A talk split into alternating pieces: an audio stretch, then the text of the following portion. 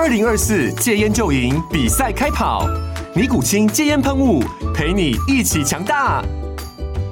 戒烟不容易，单靠意志力戒烟的人，时常无法克服戒断症状而失败。尼古清戒烟喷雾将是你的神队友，简单一喷，药品急速释放，立即缓解七大戒断症状，不限场合提高戒烟成功率。除了尼古清神队友，你还可以寻求专业医疗人员协助，一起迈向戒烟成功之路。尼古清戒烟喷雾，用科学方法戒烟，请咨询全台各大药局及戒烟门诊。本广告由尼古清戒烟喷雾、卫部药书字第零二七八三五号提供。嘉安嘉护股份有限公司，台北市中山区民生东路三段二号十楼，北市卫药广字第一一三零三零一九零号。尼古清戒烟喷雾，相伴每个新开始。据说、传说、听说、谣传、耳闻，天哪！我的世界怎么都是这种讯息啊？您收到过假讯息吗？资讯爆炸的年代，各种真真假假的讯息，我们怎么样才能够聪明不受骗？欢迎收听《新闻真假掰，假讯息拜拜》，我是黄兆辉，这里是由台湾事实查核教育基金会所制作的 Podcast 节目。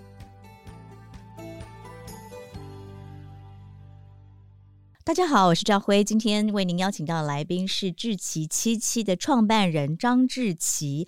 志奇七七呢，目前已经累积了将近九十三万的订阅人数，成长的速度相当惊人哦。他们透过每周七天，每天七点，每次七分钟的时间来跟观众聊聊重点的时事。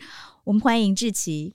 Hello，大家好，我是志奇。志奇，可不可以先请你跟听众朋友自我介绍一下？OK，好，呃，大家好，我是志奇。那基本上我们是一个 YouTube 频道，应该说大家通常认识我，可能是来自这个 YouTube 频道志祺七七。那里面我们就是一个时事频道，像刚刚说的，我们每天都会有日更，有。呃，长的影片，然后也会有短的影片，然后去跟大家聊聊最近发生的一些时事。那这个时事它可能是一个巨大的争议，而这个争议它背后可能不同观点的脉络啊、碰撞等等，我们会去讨论它。然后此外，呃，我也是一个设计公司的创办人，然后我们过去就是专门在做资讯设计的这样子。其实志奇的背景非常有趣，不过我们稍后聊，先来谈谈志奇七七嘛，因为我们刚刚谈到，大家最认识你的是因为志奇七七，为什么当时叫做七七？因为我们一开始就是在规划这整个商业模式的时候，就觉得呃每天更新这件事情很重要，所以那时候我一开始当然是仿照像是圣结石啊等等的人，我就说好，那我们就叫做呃每周七天，然后每天七点我们就是要发影片。但是因为时事它实在是有点点呃巨大，叫做什么志奇新闻、志祺。呃，或者是什么自其社会时事，感觉好像有点无聊，所以我们的呃计划团队就说，那干脆叫七七好了，好像蛮可爱的。我就说哦，好啊，都可以，然后就就用了这样子。所以其实都经过精算吗？包括每天七点，然后每次七分钟。七点是因为你们有算过那个时间，应该是大家最对，可能在吃饭啊，然后刚在你在交通移动的时间你可以看。然后但一开始我们也是做七分钟，后来我们放弃的原因是因为呃七分钟的影片在 YouTube 上面它没有到那么鼓励，它希望你更长一点点，所以我们后来就觉得说，那我们就做做十分钟以上的影片这样子。嗯、对，所以你说根据现在的演算法，你认为超过十分钟的影片是呃点阅率会比较高的？呃，应该说在那个时候。在大概我们前面创的可能一年两年的时候，大家比较鼓励这种长的。现在他又开始做 shorts，不过他的演算法推波是不一样的。嗯，但不管怎么样，就是。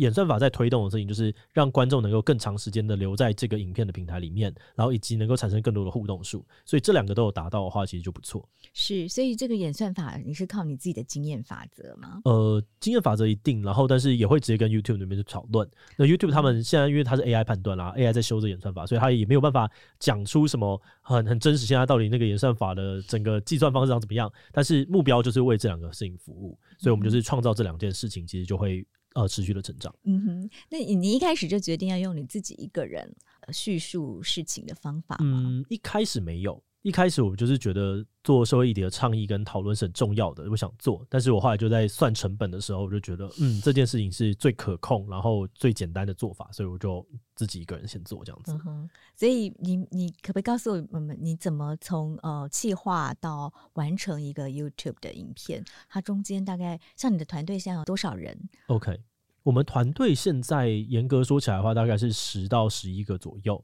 然后里面现在有呃算是。嗯四加二的这个主要的企划。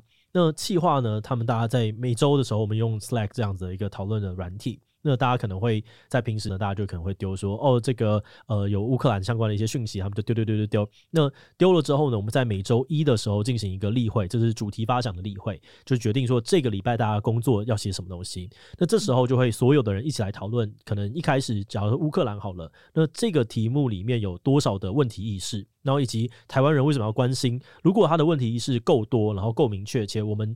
感觉上我们可以搜集得到合理的资讯来源，而且是可靠的资讯来源的时候，我们就会往下去写。然后在这个地方呢，主编就会去分配给各式两个呃给每个人。然后每个人分完之后，大家就开始先进大纲，然后写逐字稿，然后这边都会总编跟他们来回讨论。最后就上题词，然后我录影，录影完之后就剪辑，然后就上档这样子。嗯嗯嗯，所以他是由呃开一个这个算是题目会议，对，呃决定了。每个人负责的方向以后，每一集都有一个计划从头到尾把它完成吗？基本上大部分是，大部分呃，因为我们的企划的专业很多，有的可能是科学相关的，有的是社会学的，有的哲学的，那他们就会针对自己熟悉的领域去写这个东西。但是有的时候最常遇到的讨论状况，可能是最后面的观点的部分。观点的部分，我的介入可能就会相对多一点点，就会说哦，这个地方好像我觉得可以下什么样子的观点去进行这个东西讨论，或者是大家想不到观点要写什么的时候，就会开始有一些讨论的过程。嗯哼，所以你们怎么决定你们的观点？通常是那个企划决定，还是你们在编在这个节目会议的时候？就已经先决定观点了，可是那个时候还没有收集到足够的题材，也很难发展成观点，对，对不对？没错，通常那个时候一开始可能会有一个直觉，就是说，哦，我觉得在针对这个东西吵吵闹闹的状况下，我觉得我特别想要强调某一个反思的点，我就把它丢出来。那志祺七七有一个三个原则，就是真实、多元跟发生，所以我们会比较是建立在这三个基础下面去进行我们观点的延伸。嗯哼，真实、多元跟发生，对，发生的意思是，就是能够为一些。社会上面的失声者发声，就我们会做一些很小众的题目，嗯、就是很多人会说啊，自己其实都在蹭大题目，但是没有没有，如果你仔细去看我们的频道，你会发现我们做很多超级小众的，例如说呃性单恋，这个就是很小众的，嗯、或者是我们会去做呃台湾的呃算是少数族群，或者是甚至是移工相关的题目，就是对我们来说，他们的声音是在这个社会上面比较。少数的声音，那我们有没有办法协助他们发声，然后去倡导我们在意的某个价值观？所以我们会在意这一块。嗯，这很重要。这其实尤其更是这个公益价值的展现。对对对。不过呃，跟我们台湾事实查核中心最相关的当然就是真实嘛。嗯、没错。对，所以在你们的这个搜集资料的过程中，你怎么确保它的真实呢？OK，我觉得真实它是一不可能一百 percent 确保，但是我们会有好的算是制度跟好的努力去尽可能的找到这件事情是真的，然后每个、嗯、什么什么样好的制度，就是例如说我们在写所有的内容的时候，我们会先过大纲。那大纲的旁边，我们是用表格在写的，我们不是用呃 Google Docs 来写。所以表格你在提这个点的时候，你旁边你一定要附上你的资讯来源。然后呢，附上这个资讯来源，我们也会去确认说这个东西它是一个可信任的一个媒体。然后如果说这个，而且同时可能如果我们觉得这个东西是有点偏激的讨论的话，我们会去。再去找其他的东西有没有是可以相印证它的？那这是第一个。然后第二个事情是，万一你传了一些不对的资讯出去的时候，你要怎么样去协助这个东西修正？所以我们有一个呃刊物信箱，这个信箱不会有任何的业务进来，它就是完全给大家刊物的。而且刊物的过程当中呢，就是你只要寄信，我们是每天一定会看。然后每次看了之后呢，我们使用的这个算是自己机器的影片压制，很特别一点是，呃，大部分的人是使用硬字幕。但我们是 CT 字幕的原因，就是因为这可以修改，所以我们会去特别标注说这个地方产生错误，大家请到哪边去看。然后我们也养成社群的习惯，所以我们在常常讨论到比较激烈或者是真正的快新闻的时候，我们其实就会一直在后面呼吁大家说，这个东西我们的资料收集可能还不明确，所以大家如果要的话，或者你有更多资讯，请到下面的。我们的留言区去看，或者到我们的资讯栏去看，看到更多更多的报道。所以我们的资讯栏也会列出所有我们的来源。我觉得这个溯源的过程是很重要的，大家可以给我们回馈。所以我们在做七七这个频道的时候，我觉得我们更像在经营一个讨论区。我们是要把社群的智慧也纳到我们的一份子，然后大家一起来。针对这个事情做讨论，嗯哼，是很棒。嗯、其实你就是呃，有点像你你的影片只是作为一个抛砖引玉，然后希望大家看完你的影片之后能够有更多的讨论嘛。对，所以你你常常在结尾的时候都扔好多选择题给大家。没错，就是希望大家这是你自己的创意吗？呃，对，这个是我们一开始是提问。因为我们呃整个志祺七七设定的初衷之一就包含了说，我们希望能够引起大家的讨论，所以我们一开始都是问很长的问题，但我们后来发现说这个有点太难回答了，包含连我自己都很难回答，所以我就在想说要怎么样降低这个回答的门槛，让更多有趣的事情可以被发展出来。所以后来我就提出说，我们要不要来做选择题？那让选择的方式带大家去想。那很有趣的事情是，很多人可能会觉得说，我们选择题是在诱导回答，大家就会去讲 A 讲 B，但是忽略了可能更多元的观点。但实际上真实发生的是，大家在想说，哎、欸，对我好像比较偏向 A，然后但是他一想说我选 A，然后后面就想，哎、欸，好像有点点不太一样，所以他开始思考，他就把说，但是我觉得哪部分是怎么样怎么样怎么样，所以他的想法意见就跑出来，然后再加上这个文化，我觉得是好的，因为大家都开始丢出自己真实想法的时候，讨论区的可看性变很高。所以大家就会停留在我们那个页面上面，看好好的看一下留言，然后产生很多很真实的互动，我觉得是蛮好的一个行为。是，是这个 A B C D E 这个选项也是企划写的吗？对，都是企划写的。我们是因为企划他们花在主题上面的时间比我多很多，所以我通常都是由企划来决定。嗯通常一集十三分钟的节目，企划要企划多久？诶、欸，看难易度诶、欸，就是我们一周一个人，大概通常就是一点五篇左右。但是有些很难的东西，我们其实可以最高曾经做过一个多月的，对，也有做到这样子的。哪哪一个题目？我记得那时候是川普的事情吧，我们写了超级无敌久，就是对，就是很很复杂，写了很久很久。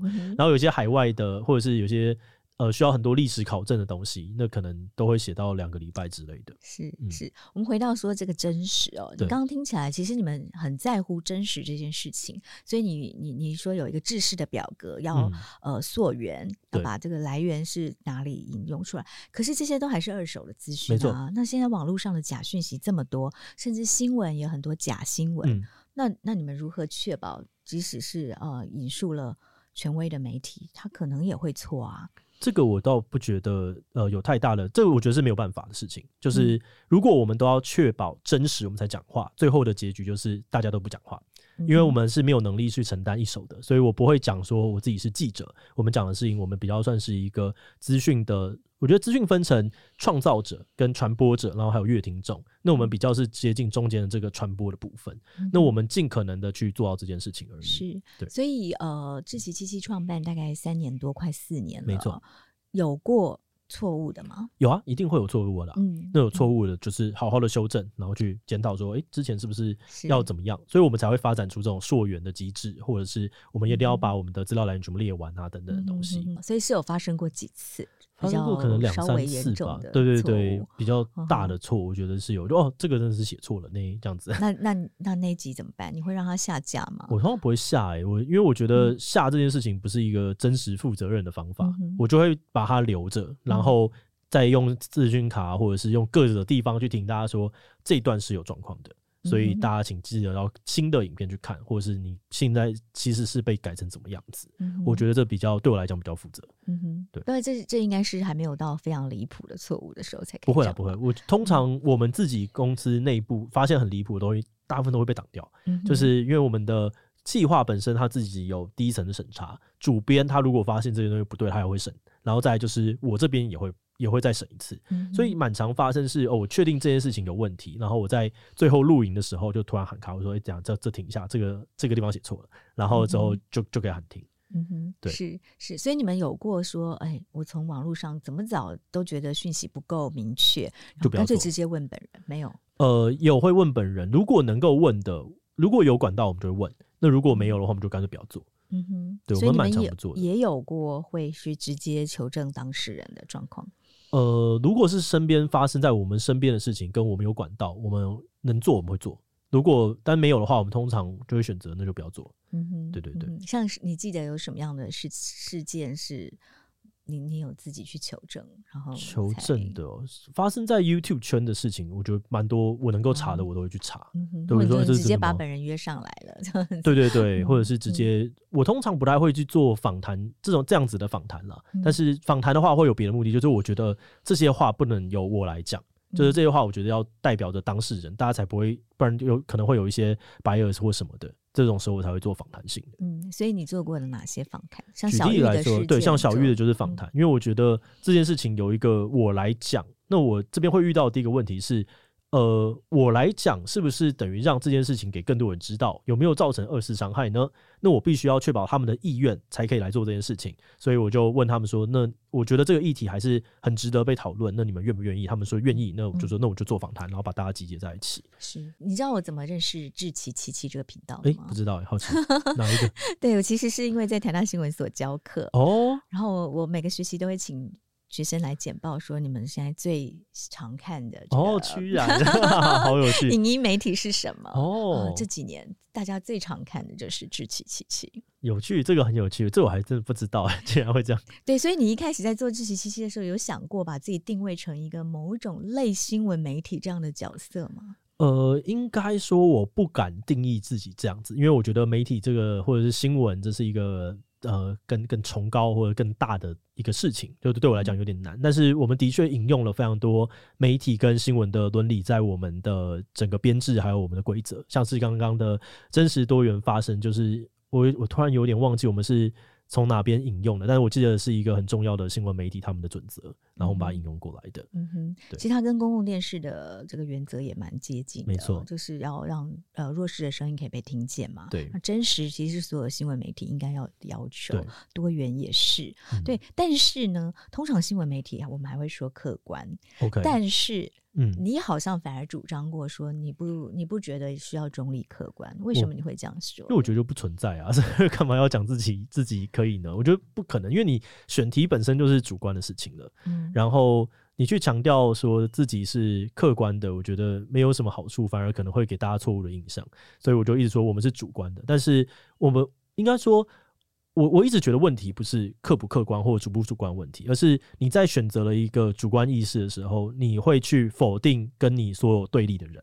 所以我今天自己在主观的情况之下，但我不会说哦，跟我对立的人就白痴。我会去想要理解，说我怎么去对待跟我不同立场的人。像我可能会去看说，呃，那为什么你会有这样子的想法？所以我们很重视不同立场的人的形成的脉络。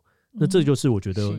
我更在意的，比起主观或客观的争论，我更想要去的做到的事情是，我有没有把反对的声音，或者是跟我不同的声音，好好的表达出来。嗯哼，是，我觉得这是一个很有趣的思辨哦。嗯、因为在传统的新闻学上，我自己在读台大新闻所的时候，让我现在回去台大新闻所教课的时候，嗯、甚至我在华视新闻部担任经理的时候，我也都会要求我们要中立客观。嗯、但确实，我们也常会问自己，我们做不做得到？中立客观，所有的人一定都有自己从小到大的各种背景的累积，所以你一定有你自己的主观想法。但是我们通常会跟学生或者跟同事、记者说：“那你至少要呈现好几面的声音，嗯，来确保形式上的客观。”对啊，他就可以比较追求呃相对的这个呃真实跟客观。嗯，好，因为真正的真实也没有人知道嘛，只有上帝知道。对啊，对，但我们可能就要透过比较客观的平衡的形式。啊，来让真实可以确保。但你你不觉得这件事情对你来说是客观？这件事情是这么重要的？没有，其实我们在做的是一样啊，就我们也会很强调多元嘛，所以我们做任何的议题的时候，我们都会把它反对跟产生碰撞的这个观点全部拉出来。所以某种程度上，我会觉得我们在做的事情一样，但是我并不想要，因为我有做到形式上面的客观，所以说我自己是客观。嗯、我觉得我还是主观的，而且因为你最后还是会有一个对，我们会有一个我们的观点，所以我会在告诉大家我是主观的情况之下，尽可能的做到去。理解不同立场人的想法，我觉得这才是我想要做的事，所以我也不会讲说我自己是呃媒体记者，或者是我自己是新闻，我们就是资讯的二手传递者，我就一直把我们自己定位在这个位置上。嗯哼，是是，那你你你从呃二零一八到现在都是这样吗？你中间有过被挑战说，那你为什么用这样的观点？好像没有哎、欸，我就是、嗯、就是他如果这样子的话，我就会很认真的想一下，我有我有问题吗？但是好像，我觉得这还是我目前想要做的事情。然后我也觉得，呃，我们在面对不同立场的包容性，是我更强调的。我在意的就是就是这个。那你要说我不客观，我就说，呃，对我我没有很客，我本来就没有要客观啊。对，但我我觉得我们的资讯是可信任的。我我觉得基本上能够累积到这样，就代表它的可信任程度其实是高的。所以你不会为了支持你的论点，所以故意忽略掉某一些声音，不会。对，但你会更强烈的说服说，为什么我要用这样子的意见、结论、理由是什么？好像我们也不太会用，会去特别的说服、欸。诶，我我也没有把这件事情摆在我的重要的点，就是我今天出这个影片的目的，不是要说服你来支持我的想法。最后，我们从来不会要求大家说你应该要支持什么，甚至你看完的时候，你一定会不知道，就是你到底要选什么。但是这个才是我想要在意的事情，就是我想要大家能够在这个影片里面看到很多。不同的想法，然后这个想法它形成的脉络怎么形成的，以及大家在意的核心价值是什么的，这个碰撞才是我真的想带给大家的。嗯、所以今天有点像是，如果我今天我是一个你为呃，我做这个影片里面提供了一大堆素材，它的目标导向是我最后要你支持我。就我们不是在做支持这件事情，嗯、我们是在做原来有这样子的声音正在碰撞，你大家一起来看一看。嗯哼嗯哼，是，所以其实你也并并不是像你刚刚说，你有你自己一定的这么坚持的观点啊，对不对？我们常常看一看就说，哎、欸，真的有不同的观点，好像大家这样讲也蛮好的啊，就是嗯。嗯很多事情你也不用真的一定要下决定，我自己的感觉。其实我觉得这样很好，因为其实本来就没有标准答案，对、嗯、对对。我们很怕的就是，好像你一定要 A B C D E，一定选一个标准答案，对，对啊，不需要。哦，所以你们在影片后面 A B C D E，其实也只是要让大家多思考嘛。对，对啊，我们就是希望大家多多的想一下，然后借着这个选择的过程当中，引开你真正的想法，然后把它留出来。嗯哼，嗯是。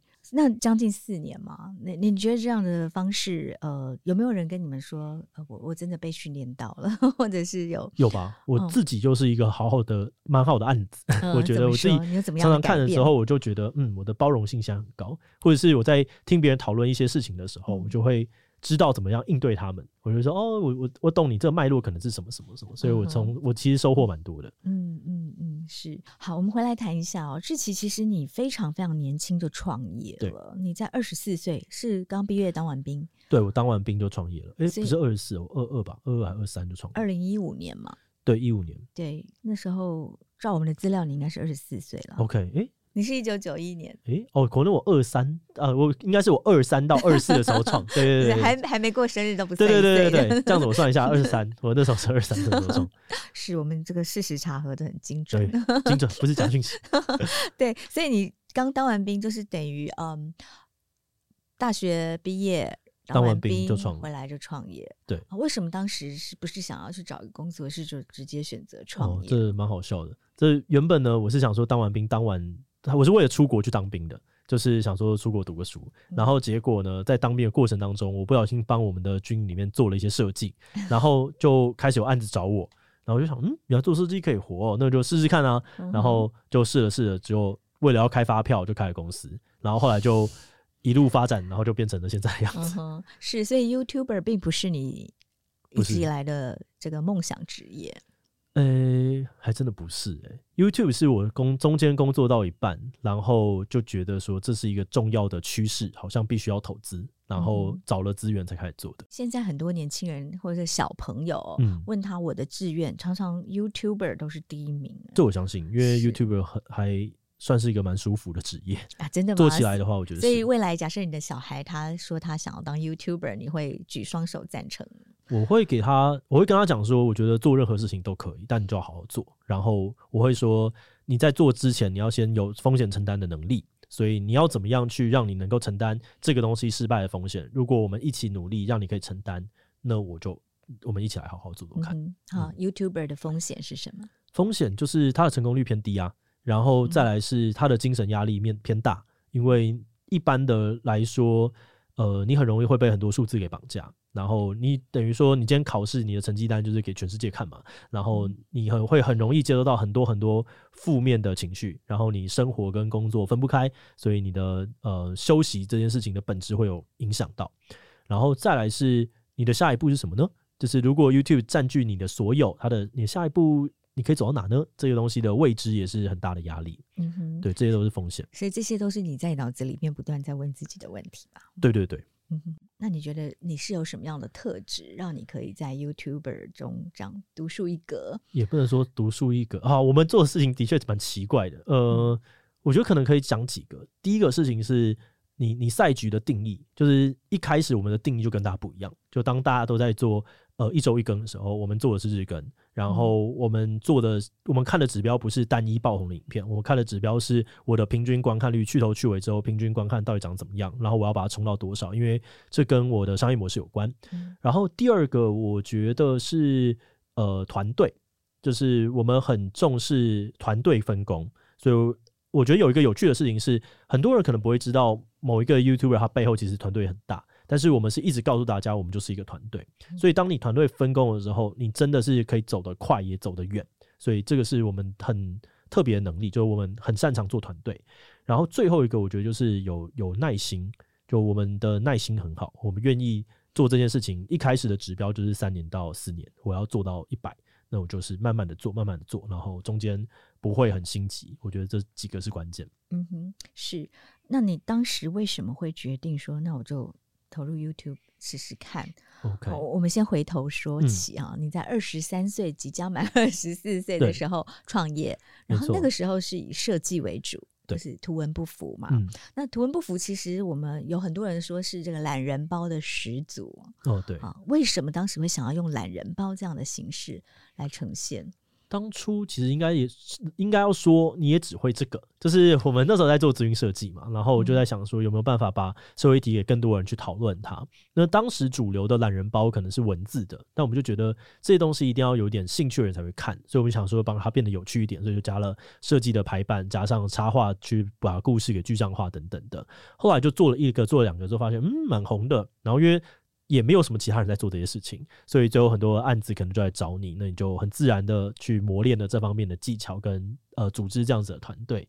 那后来我在这个过程当中，我就开始去看整个东西的产业链，就包含了从品牌，它接下来会有一个广代嘛，那还有一个卖东西，要有广代，广代到制作，制作到通路，通路到消费者。所以我就在思考说，如果我们只是制作的话，其实我们就会被前后。夹得很紧，就是你是气死，你就注定是被夹的。所以我就想说，我要吃通路，那我可以透过社群网站得到通路，但是我同时也要得到跟品牌的话语权的话，我就必须要某种程度成为广代。那好在，因为我们做资讯设计，我们的企划很多，所以某种程度我们只要让大家练习，我们就可以变成广代。那你把广代跟通路跟制作都吃下去了之后，其实你最后就某种程度上面，你的利润就会比较高。所以，我们是在这个过程当中，就慢慢的开始变成了一个像现在这样子的公司。嗯哼，是。可是刚开始你创办这个简讯设计图文不符的时候，团队有多少人？一开始很少，一开始三个四个吧，加我跟我的共同创办人就四个吧。哦，都是同学吗？呃，没有哎、欸，我们都彼此原本都不认识。呃，我的另外一个共同创办人是我们一起在一个算是资讯设计相关的一个小组织、公益组织里面认识，然后我们就觉得，嗯，好像。刚好彼此有分工的部分，然后两个人都没有想清楚，就说：“哎、欸，要不要创业？” 然后说：“那时候也不是说创业，就只是说要不要开一个工作室一起做。”然后我就提出了呃我的一个图文不符的蓝图，然后很很废的蓝图，然后跟他讲，他说听起来会红哎、欸，好啊，来做。然后我们两个就一起做，然后就找了呃就找了插画师，然后找了算是窗口，我们就四个人就开始了。嗯、是，可是之前你大学念的是成大的都市计划，对。为什么会从都市计划同样是设计哦，Okay. 但是怎么会转而关心起社会议题，然后变成在设计这个社会议题的图文呢？好，那时候其实是在社群网站上面，我觉得第一个最大型的社会议题讨论案是王家渡更案，嗯、然后又有读都市计划嘛，所以就跟这有点接触。然后在接触的过程当中，就意识到说，哇。这个小时候读的社会课本跟长大的社会好像有一点点差距啊，所以开始对社会议题不会觉得说啊，他们都是一群偏激的人啊，他们都是一群呃 loser 啊，然后这边讲就觉得哦，这是一个好像有点重要的事。然后我在这个过程当中，我觉得我成长蛮多的，所以就开始持续的接触。然后后来就是因为我其实没有那么喜欢都市计划，就是这个行业要所要成就跟追求的事情，跟我的人生有点点差距。所以我就离开，然后意外的就开始做这些事情了。嗯，对，是，但是你的这个设计的专业还是有在发挥嘛？只是发挥在不同的地方。对对对，就是嗯，一个一个意外。是，而且你的 设计很厉害。二零一六一七一八、一九、二零都得过这个设计奖哦，从经典设计奖到红点设计奖，团队很强，团队很强，这都是团队。我这都在里面打嘴炮，有时候可以做这个，可以做这个，你这个改改这样的。所以你们团队的成员年龄都跟你差不多？呃，都比我年轻一点点，平均应该是二七吧，我记得二六快二七。嗯哼，你觉得年轻的团队有什么好处？年轻的团队有什么好处？嗯，很多好处啊，很厉害啊，然后对社群很熟啊，还有。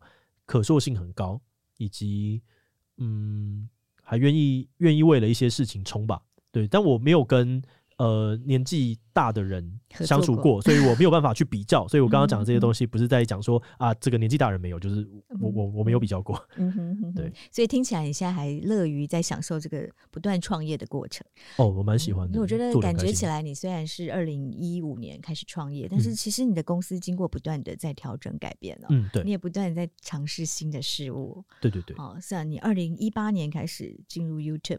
经营智喜七七，然后你现在今年的最新目标要开始经营 Podcast。嗯，对，没错。为什么会要又要从 YouTube，然后呃，另外也想要增加 Podcast 频道？呃，我觉得第一个是。当你能够接触客户，然后你能够接触到消费者的时候，某种程度你是一个平台。那平台我们就要去看自己的上限跟自己的瓶颈是什么。然后我就开在看我的频道的时候，我就说：哦，其实我们一个一个影片，我们是一个又一个的版位。那我要怎么样增加这个版位？以及如果版位有了，谁会来购买呢？那我在这个过程当中，除了是看到预算从 Facebook 移到这个创作者之外呢，我也看到了从 Facebook 这隐私权的问题，移动的预算里面还有包含 Podcast。那 Podcast 对我们来说，说就是我如果有呃，我如果只是单纯的把我的稿子重新复制到 Podcast 上面的话，其实对我来讲，当然成本是低的，这是很商业模式的考量。然后，所以我就觉得，那我可以很轻易的创造出更多的版位，那何乐而不为呢？嗯。第二个事情是，我觉得 Podcast 毕竟它属于一个比较私密的，然后可能一般的 Podcast 节目后面都会有 Q&A 嘛，那这个 Q&A 我就可以拿来做比较多个人角色的表演，因为在一般我们为了效率上面，我的长片里面的个人角色的这个特质是。被拔掉很多很多的，但是在这里面，我可以透过 Q&A 有一个很适切的切入点，然后我去做一些我的人生故事的讨论，又或者是我的一些观点的讨论，那我就觉得算是合理的一个选项，所以我们最后就开始做。嗯哼，是，我觉得这样非常难得，因为你从刚开始的图文比较平面式的，嗯、然后进入到 YouTube 影音，对，然后接下来要专注在声音的 Podcast 上面，嗯、所以显然这三个呃不同的市场。啊，我们也可以姑且称之为市场。对，你你或者是说呃不同的这个呈现的形式，嗯，你都一定有相当的研究嘛？对，都会。你你你怎么比较这三者？从图文这个比较平面的，然后到影音.到 podcast 的声音，你觉得这三个的差异，主要的差异在什么部分？我觉得，比如说在选材上，你会因为这三个不同的呈现方式。有偏重怎么样的选材吗？OK，我我自己认为，真的最关键的原因是它的呃它的可搜寻性，就就是导致它能不能够变隽永的原因。以 YouTube 来说好了，它的中继资料 metadata 里面可能就包含了我们所给的 CC 字幕跟我们的所有资讯栏。可是你图文上面其实不好搜寻，你画了一个很好的漫画，但是你搜寻不到它。你必须要在文字里面提供很多，但是主流不是长这样子，所以你会看十年前的搞笑影片，但是你不会看十年前的搞笑图文，这是搜寻的问题。然后以及你 Podcast 也是一样，你中你根本没有提供中继资料给他，所以他是没有办法去找到中间的一些东西的，所以它会产生的事情就是有的是大众的，有的是更零碎的娱乐，然后有的是可能很长时间的固定观众的培养等等的各式各样的行为，但核心还是 metadata 的问题吧。是，那你觉得要怎么突破呢？所以图文。你就放弃了吗？然后或者是 Podcast，那你现在要进入这个市场，你怎么解决它无法被搜寻的问题？基本上我们就是会同时做一个 YouTube 频道，里面是全部提供像 Podcast 这样子的事情。嗯。然后如果是图文的话，我们现在就真的是比较少投资在这上面。应该说，如果是要做社会议题的东西，我就绝对不会用图文来选择，因为同样的一个。研究资料的过程，我把它做成影片。第一个，它效率比较高，比较简单；第二个事情是，呃，它能够被找到，它的长期的累积性比较高，所以我就比较不会投资在图文这个地方上面。嗯。但我觉得图文作为一个呃，最核心的设计基础就是你需要有这个能力，但是你可以不把它当成你的商品。是我相信你在 YouTube 上面可以这么红，跟你原本做这个图文不符，做平面的这个图文做得很好，所以你可以很快的抓到重点，是很有关系的。嗯、那个经验，那个经验一定是非常对于你后来的这个呃 YouTube 的经营是很有帮助的吧？对，我相信这是有帮助的，因为。就是会累积啦，就是你会知道说，嗯，这样好像怪怪的，诶、欸，这个不能这样讲哦，会发生什么问题哦之类的那种敏感程度会很高。嗯哼，很多人说你是懒人包始祖嘛，所以为什么你会看见社会有这个懒人包的需求？懒人包需求，因为资讯就越来越快啊，我们每天都被很多很多的资讯轰炸。呃，我常常会讲说，呃，有一个动画叫做《咒术回战》，然后里面呢有一个很帅的角色叫五条悟，然后他的一个大绝招呢叫做无量空处，他就是灌一大堆资料到你脑袋里面。然后你就会发现，你拥有一大堆资料，但是你什么都无法动作，所以你就会停滞在那边。那我觉得社会上面就现在就有点像这个样子，就我们看到一大堆资讯，但是然后呢，呃呃，你就变得很怪，所以你是需要有好的人来理解你，跟好的人来协助你筛选资讯的，这是一个刚需。那我就觉得懒人包某种程度是可以帮助的。所以我就做这件事情。确实哦，因为我们其实现在各各种资讯太多了，嗯，光是新闻媒体就这么多，新闻台这么多，啊、电子报这么多，嗯、对不对？那我们有时候自己，即使我们身为新闻人，有时候都觉得，如果你正好在忙个两天，很多新闻真的多到你不知道如何看起。没错。那这个时候懒人包好像就蛮好用的。对。那我感觉你的志祺七七其实只是也是一种懒人包的影像版吧？我不知道你自己有没有这样的定位？呃，会啊，我们会这样去想啊。我觉得算是懒人包的影像。版我们会把很多的懒人包的功能性的需求放到这个影片里面。嗯哼，那你的下一步是什么？我的下一步哦，我呃，我们自己的下一步，现在我们在做 YouTube 的协会嘛，就是我觉得让 YouTube 这个圈子里面越来越多活水很重要。然后再是当这边有很多活水的时候，我们会需要有新的版面或者新的资本要被引入，所以我们同时有赚了钱之后，我们也开始做。呃，YouTube 新媒体专属的资本，然后这个资本就会投资各种大型的节目，所以像是前阵子延上就是我们投资的一个节目，所以会希望让这种更专业、更分工以及更高可能性的东西发生在 YouTube 的圈子里面。好，我们稍后再来谈谈新媒体以及你想组织的、已经组织的这个协会哦。我觉得这这个很棒，就是一种呃共赢哦，共同创造、共赢共好的一种想法。非常谢谢志奇来到我们的节目，跟我们做很精彩的分享。谢谢，谢谢志奇，谢谢大家。谢谢收听《新闻真假掰》，我是黄兆辉，这里是由台湾事实查核教育基金会制作的 Podcast 节目。我们将陆续邀请各行各业的朋友畅谈媒体议题，增强您对假讯息的抵抗力，让大家都能够和假讯息说拜拜。欢迎您订阅留言，告诉我们您的意见和观点，还有别忘了给我们五星好评，也多多分享哦。